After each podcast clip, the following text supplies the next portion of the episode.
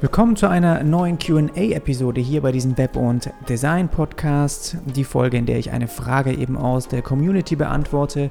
Und es gab bei mir auf dem Patreon-Account eben einen Themenmonat zum Thema Positionierung. Das heißt, nur Fragen zum Thema Positionierung, die dann in dem Monat eben beantwortet worden sind. Und da ging es zum Beispiel um, ja, wie man eben seine Positionierung auch nach außen tragen kann. Wie positioniere ich Fotografie und Webdesign in einem Angebot? Das ist das, was ich auch heute hier behandeln möchte dann ähm, ja, kann ich als Designer auch mehr als eine Positionierung haben. Ist das möglich? Ja, das machen ja auch einige. Wie ist da auch meine Meinung dazu? Dann Dienstleistung oder künstlerischer Designanspruch. Wie präsentiert man sich dann eigentlich nach außen und inwiefern ist eine branchenspezifische Positionierung interessant, besonders in Bezug auch auf die Umsatzsteigerung? Also ja, kann man in verschiedenen Branchen vielleicht ja, mehr verdienen als in anderen. Da gehe ich so ein bisschen drauf ein. Dann als Studio oder Agentur oder Solo-Designer, Freelancer positionieren. Was ist da besser? Was hat in, na, laut meinen Erfahrungen auch und dem, was ich eben so von auch in meinem Netzwerk kenne, was funktioniert da einfach ganz gut? Und wann ist man gut genug positioniert? Also wie tief kann eine Spezialisierung gehen? Das sind die Fragen, die ich zu dem Thema Positionierung in einer monatlichen QA-Episode beantwortet habe. Heute gibt es ein Thema daraus hier in ähm, diesem Podcast-Stream und die anderen, die findest du eben auf meinem Patreon-Account. Dort sind die, haben sozusagen alle, die sich einen Zugang dort holen, die Möglichkeit, mir jeden Monat Fragen zu stellen. Sie unterstützen mich dann gleichzeitig auch für die Arbeit, die ich hier in dem Podcast mache und helfen mir eben, das auch weiter auf Vordermann zu halten. Da freue ich mich natürlich ganz besonders, wenn du da auch vielleicht mal ein paar Monate dazukommen würdest. Ich habe dann das ganze Archiv auch direkt für dich dann freigeschalten. Du bekommst einen privaten Podcast. RSS-Feed-Link, der dann nur dir gehört und da kannst du dann eben Zugriff haben auch auf alle vergangenen Episoden. Ich würde mich freuen. Jetzt geht es erstmal um das Thema eben, wie positioniere ich Fotografie und Webdesign in einem Angebot.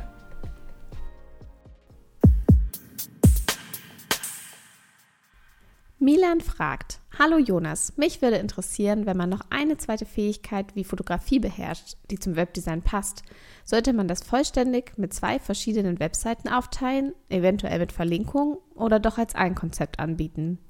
Ich möchte nicht alle erreichen, aber mindestens einige. Alle meine bisherigen Webdesign-Projekte waren für kleinere Firmen, die keine Lust, eventuell auch kein Budget für mehrere Dienstleister hatten. Sie wollten meistens ein komplettes Produkt haben. Danke auf jeden Fall, Milan, für deine Frage. Und hier ist erstmal meine Rückfrage für dich am Anfang. Was würdest du suchen, wenn du eine Website brauchst? Würdest du suchen Webdesigner mit Fachkenntnissen für Fotografie? Weil das suchen, denke ich jetzt mal, vermutlich eher wenige. Die meisten, die suchen speziell eine Lösung für ein bestimmtes Problem, das sie eben momentan haben. So, was könnte also äh, das sein? Ja, wie könnte hier ein mögliches Problem aussehen? Kunden haben zum Beispiel entweder keine Website und brauchen eine oder sie haben eine, die nicht so funktioniert, wie sie es eigentlich gerne hätten. Und das heißt, es gibt weitere Probleme, die im Hintergrund irgendwie aufgetaucht sind und die müsstest du erstmal analysieren und rausfinden. Und in diesem Fall, ja, wenn sie also zu dir kommen oder dich anfragen und sagen, hey, wir haben schon eine Website, aber wir möchten gerne einen Relaunch machen, weil aus den und den Gründen funktioniert etwas nicht, dann sehe ich eine gute Chance, beziehungsweise eine bessere Chance, muss ich sagen, hier zum Beispiel Fotografie mit ins Spiel zu bringen, weil es einfach sehr viele Webseiten auch da draußen gibt, denen es wirklich an guten Bildern auch erstmal fehlt. Und das, also gute Fotografie, gute Bilder, hilft natürlich auch extrem einem Unternehmen, um Vertrauen zu seinen Kunden aufzubauen, ja, zu seiner Zielgruppe. Und das ist also ein, ein Punkt, wo ich sagen muss, da könnte ich mir vorstellen, dass ein möglicher Grund ist, wenn jemand zu dir kommt und sagt, wir haben hier ähm, ein Redesign, ein Relaunch von unserer Website vor und du fängst an, diese zu analysieren und besprichst das mit dem Kunden und es kommt raus, hey, die Seitenbesucher, die, ähm, ja, die, die, die, die behalten, die, die stellen uns irgendwie keine Anfrage über die Website oder sie äh, bleiben auch nicht lange auf der Seite oder sie finden dort nicht die Information so aufbereitet, wie sie sie womöglich brauchen, um überhaupt erst in Kontakt zu treten, ja. Dann kann Fotografie natürlich sehr, sehr mächtig sein, weil man dadurch auch Einblicke geben kann in ein Unternehmen.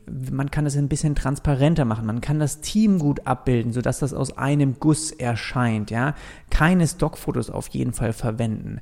Dann kann man ähm, natürlich auch versuchen über Bilder ähm, ein, ein Stück weit Einblicke in das Arbeitsleben vielleicht des Unternehmens zu zeigen. Und das alles führt dazu, dass ein Seitenbesucher womöglich mehr Vertrauen zu diesem Unternehmen aufbaut und dementsprechend auch eher dazu gewillt ist, den Service, die Dienstleistung oder das Produkt zu kaufen. Und so einfach ist es letztendlich. Und Fotos, die helfen sehr, sehr stark dabei. Trotzdem glaube ich nicht, ich glaube nicht, dass sie beide Disziplinen in einem Paket zum Beispiel auf Google suchen würden. Und natürlich kommen auch solche Anfragen nicht nur über Google, das ist wahrscheinlich bei dir auch bei euch einfach der häufigste, äh, der, der seltenste Fall, ja. Aber glaubst du, dass sie beide Disziplinen in einem Paket zum Beispiel auch jemanden fragen aus deinem Netzwerk, der dich kennt, der weiß, dass du das beides anbietest? Glaubst du, dass sie beides fragen würden? Kennst du jemanden, der mir eine Website bauen kann und gute Bilder macht? Also wie hoch ist da die Chance? Fragen Sie nicht eher, kennst du einen guten Fotografen oder kennst du ein, äh, kennst du jemanden, der richtig gute Webseiten baut, speziell auf meine Bedürfnisse zugeschnitten? Und da kannst du mich definitiv gerne korrigieren. Also da bin ich zu wenig auch jetzt in genau diesen beiden Bereichen ja, tätig. Ich bin kein Fotograf. Ich habe mich speziell auf Webseiten auch spezialisiert und wenn das der Fall ist, dann schreibt mir da gerne nochmal zurück und gib mir da Feedback, dass wirklich diese Anfragen verhäuft, ja, angehäuft kommen.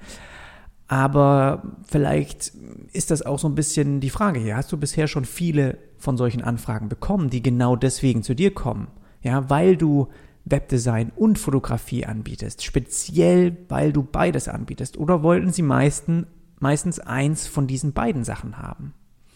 Und ich weiß, dass einige diese Kombination anbieten, Fotografie und Webdesign, das zusammen. Und ich weiß nicht genau, wie man dann da reingerutscht ist, das, weil für mich sind es wirklich noch sehr weit voneinander getrennte Fachbereiche. Und ich glaube, dass es sehr schwer sein wird, als Experte in diesen beiden Disziplinen gleich stark rüberzukommen. Das ist meine persönliche Meinung. Ich glaube, dass es entweder einen richtig guten Fotografen gibt oder jemand, der richtig gut auch Webseiten designen oder umsetzen kann, ja.